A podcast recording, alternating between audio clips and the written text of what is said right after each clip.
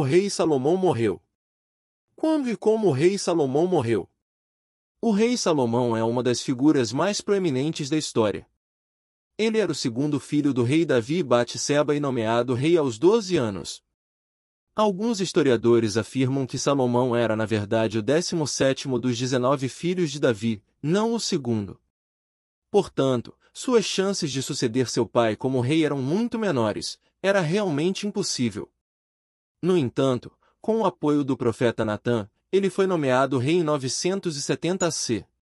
Logo depois de se tornar rei, seu meio-irmão Adonias, o suposto sucessor, iniciou uma conspiração contra ele para roubar o trono de Salomão. Mas, Salomão estabeleceu seu poder de forma implacável e rápida e rapidamente matou Adonias e Joabe, o general de seu pai, para afirmar seu reinado. Ele deu um passo além e consolidou sua posição ao indicar seus amigos próximos ao longo do governo. A morte do rei Salomão. O rei Salomão morreu aos 82 anos em 931 a 6 supõe-se que ele morreu de causas naturais. Quase todas as religiões do mundo acreditam nisso, mas sua morte ainda é controversa em alguns outros aspectos, pois algumas religiões e até estudiosos acreditam que ele desobedeceu a Deus durante os últimos anos de sua vida.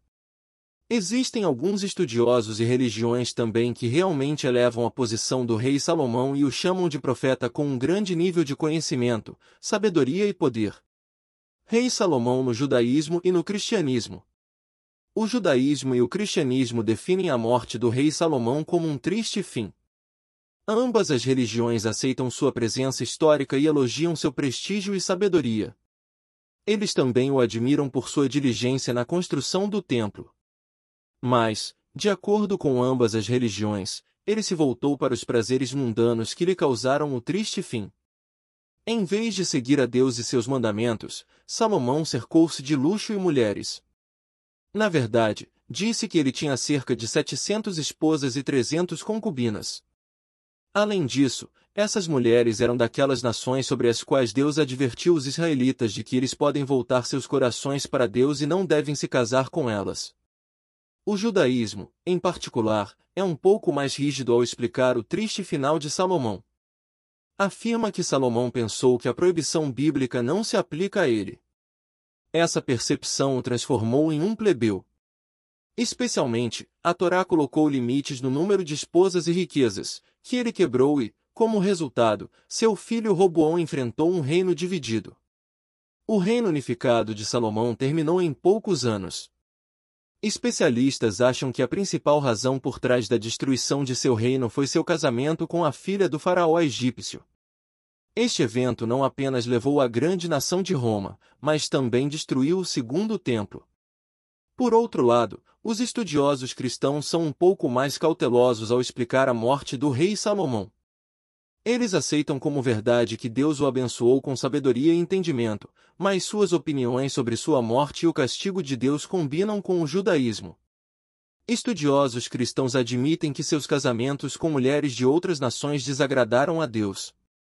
Eles também acreditam que ele começou a construir locais de adoração para os deuses de suas esposas estrangeiras e desviou seu coração de seu verdadeiro Deus. Em troca, Deus destruiu seu reino, mas não fez isso em sua vida por causa de seu pai, David. Rei Salomão no Islã No Islã, o rei Salomão é um profeta. O Islã não o associa a finais tristes ou morte e também não levanta questões sobre seus casamentos. Na verdade, o Islã é a única religião que eleva o status de Salomão e explica quase todos os aspectos de sua vida positivamente. Ele recusa a alegação de que Salomão se voltou para a idolatria. A versão islâmica sobre Salomão conta que um de seus gênios escravizados se fez passar por Salomão e também governou seu reino por um tempo limitado. Em outras palavras, não é o Salomão que desacreditou, foram os demônios que desacreditaram. Rei Salomão e Maçonaria A maçonaria não é uma religião, mas existe uma relação complexa e indireta entre o rei Salomão e a maçonaria. A maçonaria não se interessa especificamente por sua morte ou fala sobre ele. Em vez disso, eleva o status de Irabif à posição de primeiro mestre maçom, que é de fato o personagem central do terceiro grau da maçonaria. Irabif é na verdade o arquiteto do templo do rei Salomão. O rei Salomão considerava Ir um gênio e um mestre artesão.